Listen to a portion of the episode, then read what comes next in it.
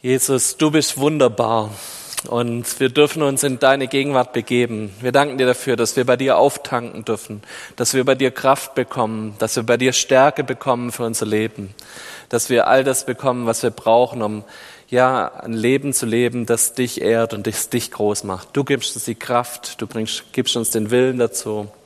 Und Herr, ich danke dir, dass wir auch heute Morgen nochmal neu uns anschauen dürfen, was bedeutet es, Jünger von dir zu sein, in deinem Auftrag unterwegs zu sein, deinem Ebenbild immer ähnlicher zu werden. Danke, dass du uns da heute auch wieder neu inspirierst, uns neu in unser Leben hineinsprichst und uns die Kraft gibst, dass wir Dinge in unserem Leben anpacken dürfen, ja, die noch nicht deinem Bild entsprechen. Darum bitte ich dich in deinem Namen. Amen. Ein letztes Mal Abenteuer Jüngerschaft. Ähm, ich habe die Predigtfolie korrigiert, da stand vorher drauf, Predigtserie September, Oktober 2020. Wir sind schon im November.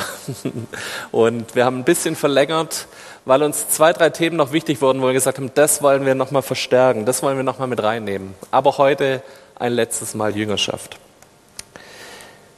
Wir haben Römer 12, Vers 2 als den Vers gehabt, der uns begleitet hat durch diese Predigtserie. Und ich hoffe, ihr könnt ihn schon auswendig. Ansonsten lest ihn euch nochmal ganz klar durch. Richtet euch nicht länger nach den Maßstäben dieser Welt, sondern lernt in einer neuen Weise zu denken, damit ihr verändert werdet und beurteilen könnt, ob etwas Gottes Wille ist, ob es gut ist, ob Gott Freude daran hat und ob es vollkommen ist. Diesen Veränderungsprozess haben wir uns angeschaut und wir haben die letzten Wochen und Monate sehr darauf geschaut, so was macht es mit uns persönlich? Wir als Jünger von Jesus, wir als Nachfolger von Jesus sind mit ihm unterwegs und gucken, dass wir ihm ähnlicher werden. Wir schauen, dass die Fundamente von Jüngerschaft in unserem Leben in Ordnung kommen. Wir haben uns vier Fundamente angeschaut. Wir haben darauf geschaut, was bedeutet das denn, was für ein Gottesbild ich habe. Wie sehe ich Gott? Sehe ich Gott als den bösen Richter oder habe ich einen liebenden Vater im Blick? Was macht es mit mir, mit meinem Leben, wie ich mein Leben gestalte? Bin ich der Meinung, dass ich verfolgt werde von Gott und dass er immer drauf guckt, mache ich was falsch oder mache ich was richtig? Oder weiß ich mich geliebt? Weiß ich mich, dass ich da eine ganz andere Identität habe? Das ist die zweite, das zweite Fundament. Dass wir eine, eine Identität eines geliebten Kind Gottes annehmen. Nicht eine Sklavenmentalität, ein Sklavenkind, das der Meinung ist, ich muss mir alles verdienen, ich muss für alles kämpfen, ich muss mich für alles hinstellen und ich muss überall was leisten, damit ich was Gutes bekomme. Sondern die Identität zu wissen, ich bin geliebt, ich bin angenommen, ich bin als erstes beschenkt und in dem Wissen bin ich ein Kind meines Gottes. Ich bin ein Prinz, eine Prinzessin von meinem Gott, der König ist über die ganze Welt. Dann das dritte Fundament, die Stimme Gottes hören. So, Jüngerschaft wird dann schwierig, wenn ich, an, wenn ich nicht anfange, auf diese feine Stimme Gottes zu hören. Und ich habe spannende Geschichten von euch in den letzten Wochen gehört, wo ihr mir erzählt habt, wie ihr auch angefangen habt, nochmal neu wieder dem Heiligen Geist in eurem Alltag einfach Raum zu geben und zu hören, so wo spricht er und wo bin ich dann auch als vierten Schritt gehorsam dass ich das wirklich mache, was Jesus sagt, dass Jesus mein Herr ist, dass ich bereit bin, meine Rechte hinzulegen, zu sagen, Gott, wenn du willst, dann mache ich das für dich. Dann gehe ich auch diesen Schritt und mache vielleicht was Peinliches und sprich jemand an, den, wo du mir einen Auftrag gibst, wo du sagst, hey, geh zu dem und sag dem was von der Liebe Gottes. Ich finde es total spannend, diese Fundamente in meinem Leben immer wieder anzuschauen. Und es klingt so nach so den arg nach den Basics, aber ich merke, wie arg ich damit kämpfe ich merke, wie arg mir das schwerfällt und wie arg ich an diesen Stellen immer noch zu kämpfen habe, auch wenn ich schon über 30 Jahre Christ bin. Wir wollen heute als letztes noch ein bisschen den Blick anheben. Wir haben bisher ganz arg diese Beziehung von mir zu Jesus angeschaut. Ich als sein Jünger und was braucht es in meinem Leben für Fundamente, damit ich ihm nachfolgen kann. Heute heben wir mal den Blick ein bisschen und schauen drauf, was bedeutet denn dieses Prinzip Jüngerschaft für das Reich Gottes? Es geht nämlich weiter. Es hört nicht bei mir und Jesus auf. Jüngerschaft ist nichts, was bloß allein zwischen dir und deinem Gott passiert. Sondern Jüngerschaft ist das ganze Wachstumsprinzip des Reiches Gottes, nämlich dass du andere Menschen an die Hand nimmst und sie mitführst ins Reich Gottes hinein. Dass du einen Auftrag hast, dass du jemand bist, der sie mitnimmt zu Jesus hin und sie mit in diesen Prozess nimmt, dass sie diese Fundamente auch in ihrem Leben klar bekommen, dass sie da Dinge lernen können, dass sie da an die Hand genommen werden. Und dieser Jüngerschaftsprozess, den habe ich heute mal überschrieben mit missionarische Jüngerschaft. Du hast einen Auftrag, Jünger zu machen. Und der Auftrag ist so klar und so deutlich, wie er nur sein kann in der Bibel. Und trotzdem vergessen wir ihn öfters. Ich weiß nicht, wenn du mal so kurz am Anfang der Predigt reflektierst für dich, welche Personen hast du im letzten Jahr gejüngert? Wo gab es Prozesse, wo in ihrem Leben sie näher an Jesus gekommen sind, dem Ebenbild Gottes ähnlicher geworden sind, weil du sie begleitet hast, weil du sie zu Jesus hingeführt hast? Ich weiß nicht, wie viele Personen dir da einfallen. Es gibt bestimmt Leute, die machen das in einem ganz großen Maßstab hier. Ich weiß von vielen von euch, die ganz viel Zeit in andere Menschen investieren, die bei den Rangern, in den Hauskreisen wirklich Zeit sich nehmen, um andere Menschen zu Jesus hinzuführen. Immer wieder sie mitzunehmen, Zeit mit ihnen zu verbringen. Auch in den ganzen schwachen Phasen sie durchzutragen und ihnen durchzuhelfen. Und ich weiß, dass das gar nicht so wenig ist, wie wir uns manchmal das vielleicht vorstellen. Wir haben oft so die Idee, wie viele Leute habe ich dieses Jahr zu Jesus geführt und wenn da eine Null davor steht, ja, haben wir dann überhaupt Jüngerschaft betrieben? Ich glaube, Jüngerschaft ist da breiter und größer. Und es ist gut, wenn wir uns ja, immer wieder mal überprüfen, haben wir Jüngerschaft gelebt? Sind wir ein Teil dieses wachsenden Reich Gottes um uns herum? Ich möchte euch ein bisschen mit reinnehmen in so ein paar Gedanken, was hat es mit Gemeinde und was hat es mit uns zu tun? Was hat es mit Wachstum vom Reich Gottes zu tun? Wir hatten vor ein paar Jahren bei einer Volksmissionskonferenz Dave Ferguson da. Das ist ein Pastor aus Chicago, der angefangen hat, seine Gemeinden umzukrempeln. Der gesagt hat, nee, es geht nicht in erster Linie um guten Lobpreis, gute Predigten und hippe Gemeindekultur, sondern der angefangen hat zu gucken, was macht denn Gemeinde wirklich aus? Was ist unser Hauptauftrag? Und er kam genau auf dieses Jüngerschaftsding. So, dass einer einen anderen Menschen anleitet hin zu Jesus. Und er hat sich das angeschaut, wie gut es in Gemeinden funktioniert und hat daraus fünf Gemeindetypen rausgeholt. Und hat gesagt, es gibt fünf Typen, es gibt, und das spricht mich als Mathelehrer total an, äh, es gibt den ersten Typ subtrahierende Gemeinden, das heißt, das Gemeinden, die einfach schrumpfen, wo Leute gehen, wo kein Zuwachs passiert. Dann gibt es gleichbleibende Gemeinden, da geht ungefähr so zehn Prozent, aber es kommt immer auch zehn Prozent wieder dazu. Also das ist, die bleiben ungefähr immer auf dem gleichen Niveau, auch wenn es einen gewissen Durchlauf gibt. Dann gibt es addierende Gemeinden, wo immer jedes Jahr ein paar Leute dazukommen. Fünf, zehn, 15. Es gibt einen anderen Gemeindetyp und also bloß mal als Nebensatz, viele geben sich mit dem Addieren schon zufrieden. Der vierte Gemeindetyp ist reproduzierend. Das heißt eine Gemeinde, die eine andere Gemeinde gründet. Und wenn wir mal ein bisschen in die Geschichte der Skala reingucken, dann sehen wir, dass wir das jahrelang gemacht haben. Ich weiß nicht, ob ihr das wisst noch, dass aus der Skala hinaus ganz viele Gemeinden hier im ja, Rems-Murr-Kreis, im Ostalbkreis gegründet wurden. Dass von hier aus Jugendkreise und Gitarrengruppen äh, nach Heidenheim gefahren sind und dort mit Gemeinde gegründet haben. Dass es Gemeinden hier um, in unserem Umfeld gibt, die alle so in den 60er, 70er Jahren, 80er Jahren aus dieser Gemeinde raus entstanden sind. Wenn ihr da mehr wissen wollt, müsst ihr mal unsere alten Hasen und erfahrenen Geschwister fragen, die wissen da mehr. Aber das ist das, was mit reproduzierend gemeint ist. Eine Gemeinde gründet eine weitere Gemeinde. Unser Rangerstamm hat hier in Schondorf vor sechs Jahren angefangen, einen zweiten Rangerstamm in Weiler zu gründen, dort mit der Gemeinde Gottes. Ähm, und das ist das, was mit reproduzieren gemeint ist. Einer, nebendran wird ein neuer aufgebaut. Und dann gibt es aber noch diesen fünften Part, multiplizierende Gemeinden. Und da hört es nicht auf mit, ich reproduziere mich einmal und hole aus dem ersten eine zweite Gemeinde raus, sondern da gibt es sowas wie ja, einen Effekt, dass eine Gemeinde vielleicht drei oder vier andere Gemeinden gründet. Und diese Gemeinden aber sofort wieder die DNA haben und diese Kultur haben, wir sind nicht da, um jetzt unsere Gemeinde hier zu bauen, sondern wir sind da, damit nächste Gemeinden um uns herum entstehen. Und das ist damit gemeint mit dem Multiplizieren, dass so eine Art Schneeballsystem entsteht. Dass immer da, wo Gemeinde ist, dass Gemeinde nicht denkt, ich bin mir genug ich gehöre nur hierher, sondern es immer darauf angelegt ist, dass ein Wachstum entsteht in die Richtung, dass nebendran nochmal was gegründet wird, dass man immer darauf achtet, wo schaffe ich es, dass ich mich möglichst schnell ja, vervielfach. Als Gemeinde, als Person. Und diese Entscheidung, zu welcher Art von Gemeinde man gehört, darüber hat sich dieser Dave Ferguson ganz viel Gedanken gemacht. Und er hat gemerkt, es liegt an einer Sache, nämlich es liegt an Jüngerschaft.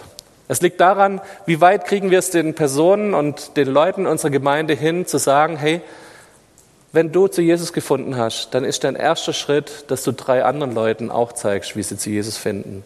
Wenn du in einem Hauskreis bist und dort Co-Leiter wirst, dann ist das Ziel, dass du in dem Jahr selber einen Hauskreis leiten kannst. Wenn du was von Jesus gelernt hast und was von Jesus mitgenommen hast, dann ist das erste Ziel, dass du das, was du von ihm gehört und gelernt hast, dass du jemand findest, der es noch nicht gelernt hat und dem das weitergibst. Diese Art von ja, Weitergeben, von Reproduzieren, von Multiplizieren von dem, was du hast und was du bekommen hast, das ist das, was er in seine Gemeinden reingelegt hat. Und mittlerweile leitet er ein riesiges Netzwerk von Gemeinden, die in diesem Stil unterwegs sind, die ganz normal sind, die nicht gehypt sind, die nicht die großen Prediger und die großen Namen herausbringen, aber die sich wirklich in einem Stil vermehren in, in, in den USA und auch drüber raus, mittlerweile ganz viel auch in Südamerika, dass sie sagen, hey, wir gründen nicht eine Gemeinde oder zwei Gemeinden pro Jahr, sondern die haben wirklich diesen Multiplikationsfaktor. Das heißt, wenn die im ersten Jahr 200 Gemeinden waren, haben die im zweiten Jahr 1000 Gemeinden und im dritten Jahr 5000. Und die schaffen das, diesen Stil durchzuführen. Warum? Weil sie auf ein ganz großes Prinzip des Reiches Gottes wieder gestoßen sind, Jüngerschaft. Nimm jemand anders an die Hand und bring ihm was bei, was du von Gott selber gelernt hast. Gib es weiter.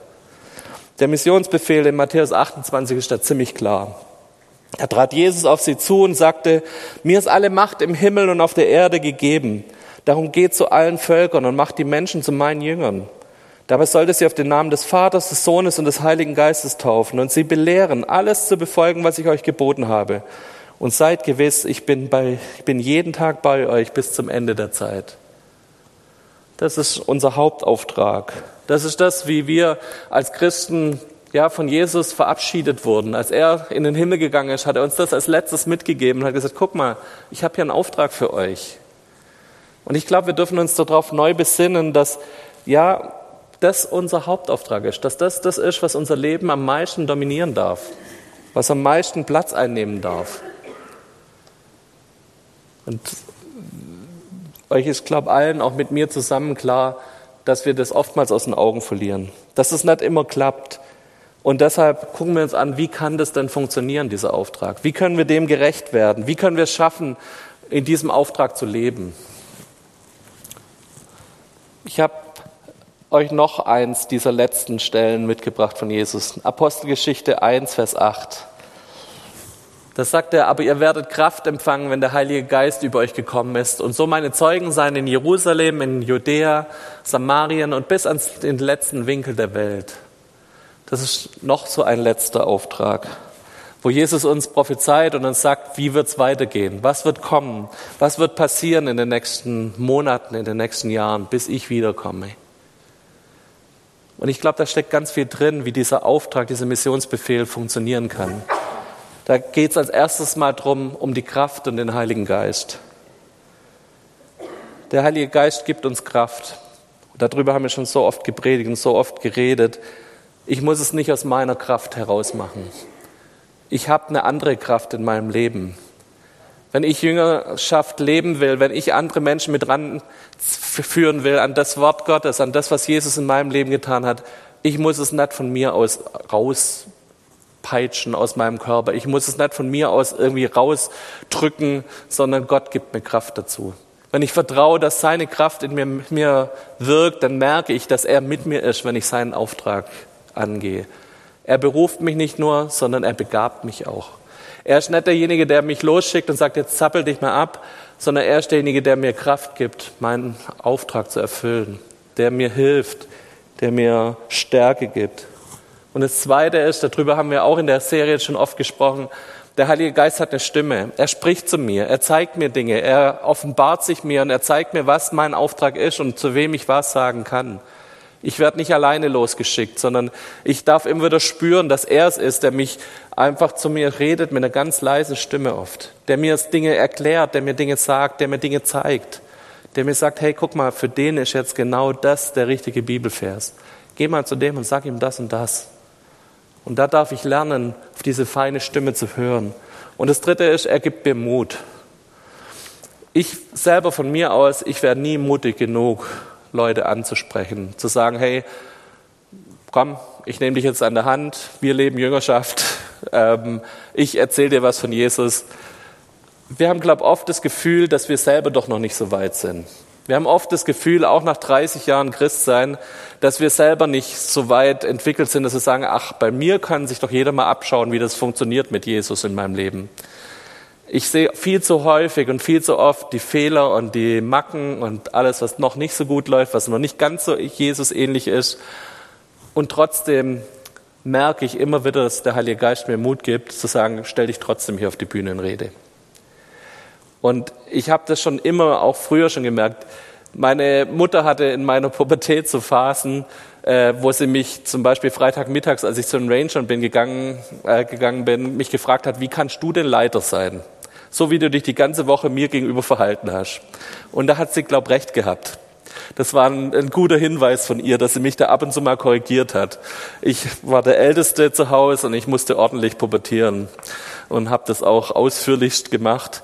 Ähm, und trotzdem hat Gott mich gleichzeitig als 16-jährigen Leiter benutzt, dass ich ein großes Ranger-Team hatte und Kinder das wirklich als ihr Highlight der Woche empfunden haben, dass sie in, der, in den zwei Stunden mit mir zusammen als Leiter unterwegs sein konnten. Und ich konnte sie auf Jesus hinweisen. Und ich sehe viele von denen heute immer noch bei Jesus, die damals ihr Leben Jesus gegeben haben. Es ist verrückt, dass Gott mich in der Phase, in dieser Pubertätsphase benutzt hat, aber er hat es getan. Und was lerne ich daraus? Ich lerne daraus, ich darf mich verändern. Ich darf auch manchmal auf meine Mutter hören, wenn die auf mich, auf mich eingeredet hat und mir gesagt, hey, das passt nicht zusammen, dein Lebensstil und dein Leiter sein. Das war gut und wichtig, dass sie mich darauf hingewiesen hat. Aber auf der anderen Seite war es auch wichtig, dass ich dann nicht den Kopf in den Sand stecke und sage, ich kann doch gar nichts. So wie ich mich mit meiner Mutter am Mittwoch gestritten hat, ich kann freitags leider nicht in den Stammtreff kommen. Geht leider nicht. Keine Chance. Weil so jemand wie ich kann doch kein, kein Mitarbeiter, kein Leiter sein, kein Vorbild sein.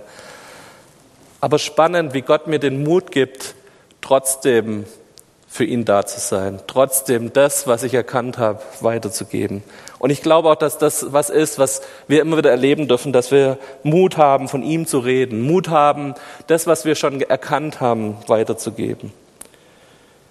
Ich will nicht dieser Knecht sein, von dem die Bibel spricht, der aus lauter Angst vor Gott seine Talente eingräbt. Ich will nicht dieser Knecht sein, der am Ende sagt, also Herr, du bist doch so ein böser und so ein harter Herr. Ich habe meine Talente lieber vergraben. Ich habe sie lieber versteckt, damit ja nichts passiert, weil ich habe Angst vor dir. Ich glaube, dass dieses, das ein Auftrag an uns ist, nochmal neu drüber nachzudenken, wo sind denn deine Talente? Und hast du sie vergraben oder setzt du sie ein? In aller Schwäche, auch wenn es bloß ein einziges Talent ist. Ich möchte es einsetzen. Ich möchte den Mut haben, dafür einzustehen. In Apostelgeschichte 1.8 eine zweite Stelle nach dem Thema mit, dem, mit der Kraft und dem Heiligen Geist ist Zeugen sein. Und das hat mich nochmal neu eingesprochen, dass wir die Taten Jesu bezeugen dürfen. Dass das unser Hauptauftrag ist als Jünger. Unser Auftrag ist nicht, ähm, unbedingt sofort hinzustehen und zu sagen, ich mache noch mehr als Jesus. Auch das hat er uns versprochen. Wir werden größere Taten tun, als er es gemacht hat. Aber ich glaube nicht, dass das unser erster Auftrag ist. Unser erster Auftrag ist einfach auf ihn hinzuweisen. Und ich finde dieses Zeuge sein ein total schönes Wort. Weil Zeuge sein ist jetzt nichts, wo ich so viel von mir aus machen muss. Ich habe was erlebt und ich erzähle davon. Wenn man mal das Bild vom Zeuge nimmt, wir haben das ja oft so biblisch besetzte Worte. In unserem Alltag gibt es den Zeuge zum Beispiel im Straßenverkehr bei einem Unfall. Der Zeuge ist relativ passiv, der hat einfach bloß gesehen und erzählt nachher, was er gesehen hat. Mich hat es nochmal neu angesprochen. Ich habe immer so das Bild, dieses Jüngermachen ist so etwas ganz Aktives und ich muss mich aufmachen und ich muss jetzt aus mir heraus irgendwie die Leute zu Jesus zerren. Ich glaube, da ist schon was dran, dass du dich aufmachen musst. Aber dieses Zeugesein hat auch noch einen anderen Aspekt, nämlich einfach diesen Aspekt auf Jesus hinweisen, von ihm erzählen. Und mich fordert es heraus, nochmal neu drüber nachzudenken, was habe ich denn mit Jesus erlebt? Gibt es Geschichten, von denen ich was bezeugen kann? Habe ich in der Woche Jesus-Geschichten erlebt in meinem Leben, wo ich davon erzählen kann? Mich bringt es gerade an den Punkt, dass ich drum bete, jeden Morgen sagt, Jesus, ich möchte Jesus-Geschichten mit dir heute erleben. Ich möchte Sachen haben, wo ich am Ende des Tages erzählen kann, was Jesus Großes in meinem Leben getan hat. Und ich glaube, das sind manchmal gar nicht die Riesengeschichten, aber dieses, diese neue Bereitschaft, sich darauf auszurichten, Zeuge zu sein und Geschichten zu erleben und zu sehen und meinen Blick dafür zu schärfen, wo wirkt denn Gott in meinem Leben? Durch mich, an mir, an meinen Mitmenschen. Ich glaube, das ist mega wichtig. Und ich wünsche mir, dass ich mehr, mehr Zeuge bin und dass die Geschichten nicht an mir vorbeigehen. Ich möchte meine Augen aufmachen in meinem Alltag, dass ich sehe und erlebe, wo hat Gott denn gewirkt an meinen Mitmenschen. Ich möchte meine Augen dafür öffnen und möchte mich daran erinnern. Der Karl hat erzählt, dass er Tagebuch führt und sich Dinge aufschreibt von seinem Gebetstagebuch. Vielleicht sind das so Sachen, wo wir uns immer wieder selber daran erinnern müssen und sagen müssen, guck mal, hier kann ich Gott bezeugen. Und dann fängt es an, spannend zu werden. Wenn wir was mit Gott erlebt haben und wenn wir gemerkt haben, guck mal, Gott hat an der und der Stelle heute in meinem Alltag gewirkt, dann ist der Auftrag auch da, dass wir es erzählen. Jetzt geht's weiter. Jerusalem, Samarien, Judäa bis an die Enden der Welt. Jetzt geht's dran, dass du anfängst, deinem Umfeld davon zu erzählen, was Gott gemacht hat. Und da darfst du alle Kreativität der Welt einbringen. Da darfst du all das benutzen, was du, was du, was dein Mittel ist, was dein Weg ist. Wenn du schreiben kannst, dann schreib das auf und verbreite das. Wenn du gut reden kannst, dann red darüber. Wenn Instagram dein Weg ist zu kommunizieren, dann rede darüber. Erzähl Jesus Geschichten in deinem Leben. Erzähl, wo er gewirkt hat und erzähl es anderen Menschen um dich herum. Bring das weiter, bring das raus. Das ist unser Auftrag. Dieser Hinweis auf Jesus. Und hier fängt es an, spannend zu werden, weil jetzt fängt es an, missionarisch zu werden. Missionarische Jüngerschaft heißt, ich nehme jemand ganz persönlich an die Hand und erzähle ihm davon, was ich erlebt habe. Ich nehme jemand an die Hand und erzähle ihm, guck mal, das und das hat, hat Jesus in diese Woche in meinem Leben getan. An der und der und der Stelle hat er gewirkt. Da habe ich erlebt, wie seine Hand auf meinem Leben war, wie er eingegriffen hat. Und wir haben oft einen ganz mysteriösen und so ein bisschen mystischen Begriff von Jüngerschaft. Ja, Jüngerschaft passiert irgendwo hier in der Gemeinde Irgendwo ist Jüngerschaft immer überall drin. Man kann alles irgendwie als Jüngerschaft deuten. Aber ich glaube, wir müssen wieder lernen, es wie Jesus zu machen, nämlich ganz persönlich Menschen an die Hand zu nehmen. Und das geht nicht auf die Entfernung und das geht nicht nur über Instagram und sonst was, sondern das geht dahin, dass du dich mit jemand triffst und bei aller Kontaktbeschränkungen, die wir gerade haben, dass du jemand dir an die Hand nimmst und diesen Menschen begleitest, ihm einen Schritt weiterführst. Wenn du erkannt hast, dass du ein geliebtes Kind Gottes bist, dann geh rum und erzähl jedem, dass er auch ein geliebtes Kind Gottes ist. Wenn du diesen Schritt mit, der, mit dem Vaterbild Gottes, mit der Vaterliebe Gottes verstanden hast, dann geh rum und erzähl jedem von dieser Vaterliebe Gottes. Wenn du erlebst, wie gerade seine Stimme zu dir spricht, dann erzähl jedem, wie du das machst, dass du Gottes Stimme hörst. Und wenn es um diesen letzten Schritt, von dieses letzte Fundament geht, nämlich Jesus als mein Herr zu haben, und wenn du da gerade dran kämpfst und wenn du aber Erfolge hast, wo du erzählen kannst, hier hat Jesus was gesprochen und ich habe es gemacht, dann geh rum und erzähl davon. Nimm dir Menschen an die Hand und erzähl ihnen davon. Wir haben das an ganz vielen Stellen schon gesagt.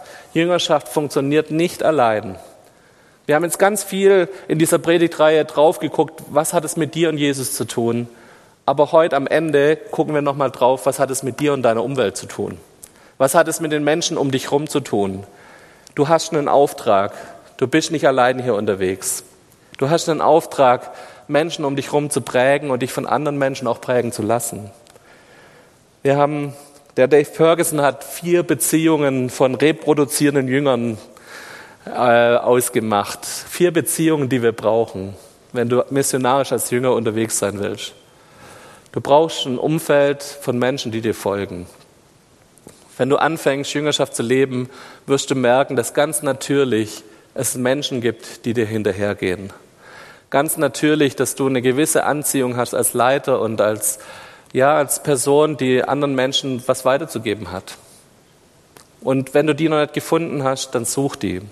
Wenn du nicht gefunden hast, wo ist deine Begabung, wo du andere Menschen anleiten kannst, dann such danach. Ich glaube, Gott hat dich dazu berufen ob er dir schon gezeigt hat, in welchem Hauskreis du das machen kannst. Vielleicht gibt es Leute in deinem Umfeld, auf deiner Arbeitsstätte, wo du denkst, die hat Gott mir ans Herz gelegt, für die habe ich ein Brennen im Herzen, dass ich denen helfe, dass ich die einen Schritt weiterführe.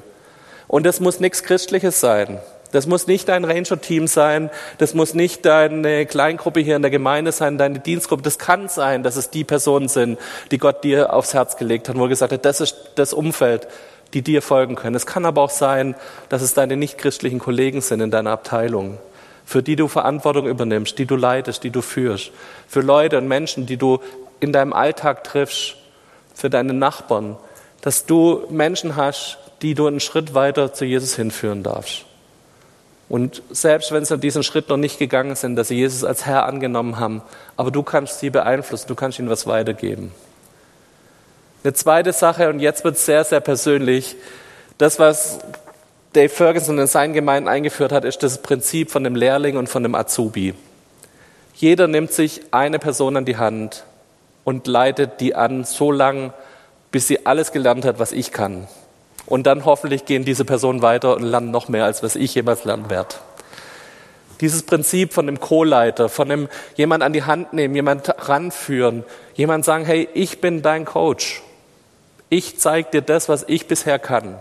Und wenn du das alles gelernt hast, was ich schon von Jesus erkannt habe, dann ist gut, wenn der Nächste kommt. Dann vielleicht gibt es jemand anderes, bei dem du dir wieder mehr abschauen kannst und wieder mehr schauen kannst, wie funktioniert Jesus ähnlicher zu werden. Ich glaube, dass das was sehr Bewusstes ist, wo wir uns klar machen müssen, Gott hat mich beauftragt und ich darf mal in meinem Umfeld suchen, wo gibt es Menschen, die ich an die Hand nehmen kann. Und manchmal wissen das Leute dann und wir machen das ganz bewusst miteinander aus, wie man so ein Jahr gestalten kann. Überlegt euch irgendwelche Mentoring- und Coaching-Regeln, da gibt es tausende von Handbüchern dazu. Manchmal passiert das auch eher unbewusst, dass ihr es zwar wisst, aber die Person gar nicht weiß, dass ihr sie gerade fördert. Dass ihr sie an die Hand genommen habt, dass ihr sie mitführt. Ich habe immer wieder solche Leute, wo ich mir sage, für ein Jahr lang will ich in diese Menschen investieren. Für ein Jahr lang will ich meine Kraft da reinlegen, dass ich sie das mitkriegen, was ich für sie habe und was ich ihnen weitergeben kann. Und dann kommen vielleicht andere Menschen. Die dritte Beziehung, die ich immer brauche, sind Kollegen um mich herum. Leute, die ähnlich weit sind wie ich. Leute, die in ähnlichen Umfeld sind, die an ähnlichen Aufgaben gerade dran sind. Ich brauche Mitchristen um mich, die mich stützen, die mich tragen, die mir Kraft geben, die mich ermutigen, die mich anfeuern, die mir die Kraft geben, nächste Schritte zu gehen. Ich weiß nicht, ob du irgendwo so eingebaut bist in der Gemeinde, in einem Hauskreis, in einer Kleingruppe. Wenn du es nicht bist, fang's an. Jüngerschaft alleine funktioniert nicht. Es geht nicht. Du kriegst nicht das allein mit Gott zusammen hin. Du brauchst dieses Umfeld von anderen Christen, die dir Kraft geben, die dich stärken, die dich ermutigen und manchmal vielleicht auch, so wie vorher, in der Bibelstelle auch ermahnen. Ich weiß nicht, wo du das hast, aber suchst dir. Und eine vierte Beziehung, die wir brauchen, ist ein Coach. Jemand, der einen Schritt weiter ist als ich. Jemand, der ein bisschen mehr erkannt hat, als ich es erkannt habe. Der Dinge schon durchschritten hat, wo ich gerade noch mittendrin stecke.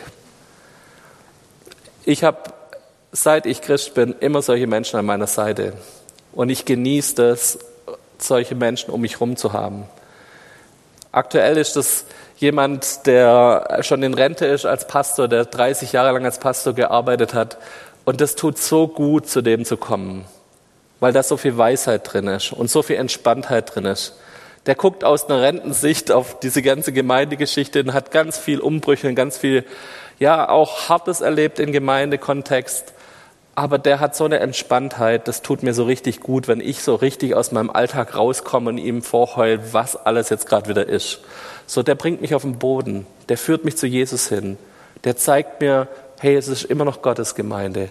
Der richtet mich drauf aus und sagt mir, er ist das Haupt der Gemeinde. Und es tut mir so gut. Ich weiß nicht, ob du solche Menschen um dich herum hast, aber suchst dir. Wenn du ernsthaft willst, dass du dich weiterentwickelst, dass Jüngerschaft passiert in deinem Leben, dass du ähnlicher wirst zu dem, was Gott mit dir vorhat, dann such dir jemand, der dir da helfen kann. Und manchmal ist es gut, du hast Kollegen um dich herum, die auf dem gleichen Niveau mit dir sind, die mit dir unterwegs sind. Aber es hilft auch, Leute zu haben, die schon durch die Sachen durch sind, an denen du gerade noch kämpfst. Und ich finde es so spannend. Ich habe diese Wochen Geburtstagsbesuche gemacht von Leuten über 80. Und ich finde es so spannend, wie Leute mir berichten, dass selbst in dem Alter Gott immer noch Veränderungsprozesse mit ihnen anstößt. Und immer noch dran ist, Dinge in ihrem Leben zu verändern. Das hört nie auf. Das hört erst dann auf, wenn wir tot sind. Und das ist, finde ich, so, eine schöne Sache, dass Gott immer noch einen Schritt mehr für uns hat, uns weiterentwickeln will, mehr in seine Nähe reinführen will, mehr in seine Gegenwart reinführen will. Ich möchte dich einladen, wenn du das ernsthaft willst, dann such dir Menschen, die dir dabei helfen. Such dir Menschen, die dich dabei unterstützen. Diese vier Beziehungen sind mir echt wichtig.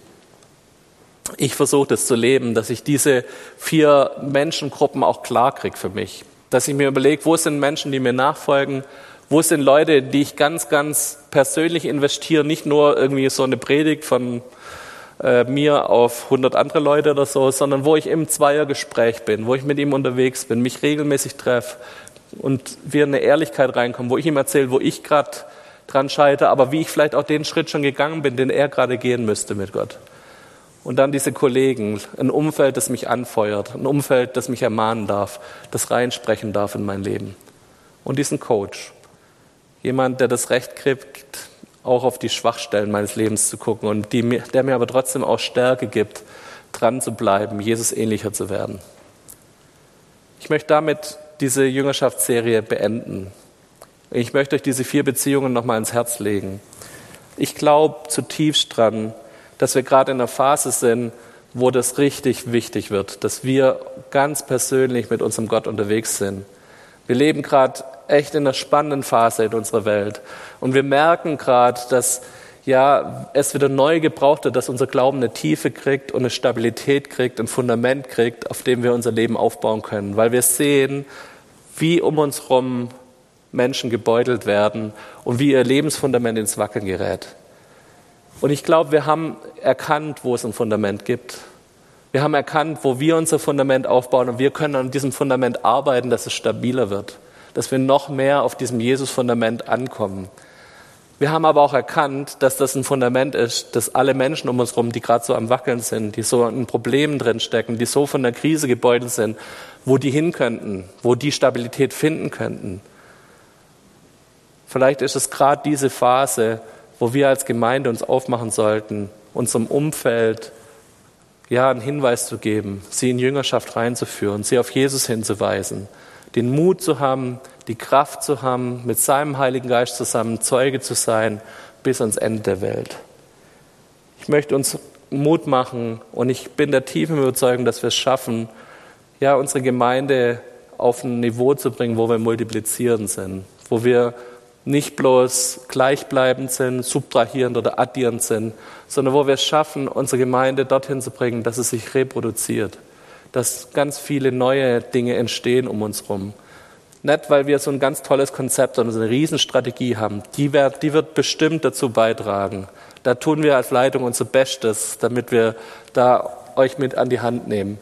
Aber ich glaube, der Schlüssel ist, dass du anfängst, zwei, drei Menschen um dich herum zu prägen, sie in Jüngerschaft zu führen, sie in Jesus hinzuführen. Das ist der Schlüssel, wie Jesus sich's vorstellt, dass wir Gemeinde bauen, dass wir sein Reich vorantreiben. Und ich würde mir wünschen, wenn ihr damit dabei seid und wenn ihr euch damit reingebt und wenn ihr schaut, an welchen Punkten hakt es vielleicht noch, Wo habe ich mich zurückgezogen aus einen von diesen oder aus mehreren von diesen Beziehungen? Wo habe ich mich zurückgezogen aus seiner Kraft, aus dem Einflussbereich seines Geistes? Wo hat mich der Mut verlassen? Wo habe ich aufgehört, Zeuge zu sein? Wo habe ich aufgehört zu hören? Wo sind die Jesus-Geschichten in meinem Leben, die ich weitererzählen kann? Du selber weißt am besten, wo du da stehst. Du weißt selber, an welchen Punkten es vielleicht hakt oder wo du dich verabschiedet hast, auch aus diesem Kreislauf der Jüngerschaft, dass du andere Menschen zu Jesus führst. Aber du kannst da wieder einsteigen. Jesus ist immer noch dran an mir und ist immer noch dran an dir. Und er kann dir die Kraft geben, Dinge zu verändern und anzupacken. Ich möchte mit uns beten und ich bitte euch, dass ihr dazu aufsteht.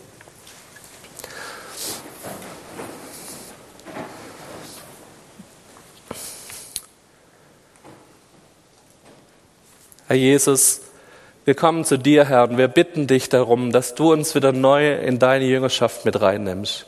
Dass wir als persönliche Nachfolger von dir das auch ernsthaft betreiben, dass wir dir ähnlicher werden, dass wir unsere Fundamente der Jüngerschaft klarkriegen mit dir zusammen, dass Dinge und Wahrheiten neu in unserem Leben stark werden.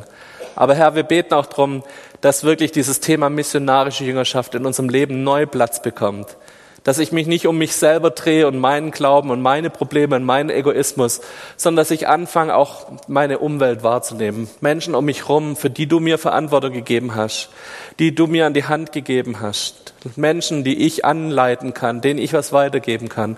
Kollegen, die mir helfen, Kraft zu haben und Mut zu haben, Dinge von dir weiterzuerzählen. Jesus, ich bitte dich, dass du uns diesen Blick hebst und dass du uns hilfst, uns diese Menschen neu in unser Blickfeld zu rücken.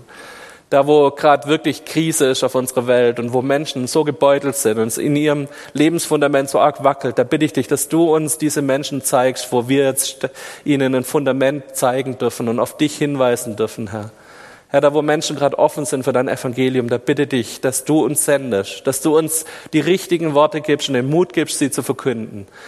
Herr Jesus, ich wünsche mir, dass in unserem Leben Jesus Geschichten passieren, dass wir Geschichten aus unserem Alltag haben, wo wir merken, da hast du gehandelt, da hast du gewirkt in unserem Leben und wir dürfen davon erzählen, wir dürfen Zeuge sein, wir durften daneben stehen und erleben, wie du gehandelt hast und wir dürfen das immer wiederholen und anderen Menschen erzählen, was du Großes und Gutes in unserem Leben tust.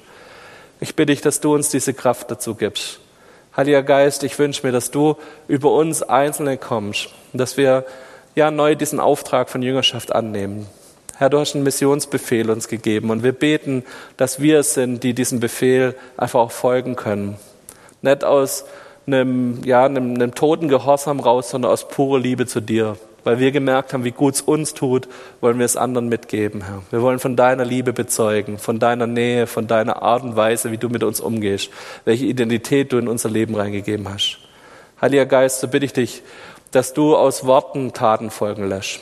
Dass du uns die Kraft gibst, dass wenn wir Dinge verstanden haben in unserem Kopf, dass sie uns ins Herz fallen und dass sie dazu sorgen, dass wir unser Lebenswandel ändern, dass wir Taten folgen lassen, dass wir Dinge tun in unserem Alltag. Und Herr, wir wollen eine Gemeinde sein, die sich gegenseitig ermutigt und Kraft und Stärke zuspricht auch, die gegenseitig sich anfeuert im ähnlicher werden von dir, die gegenseitig sich ja einfach hilft in diesem Jüngerschaftsprozess dir ähnlicher zu werden. Darum bitten wir dich in deinem Namen. Amen.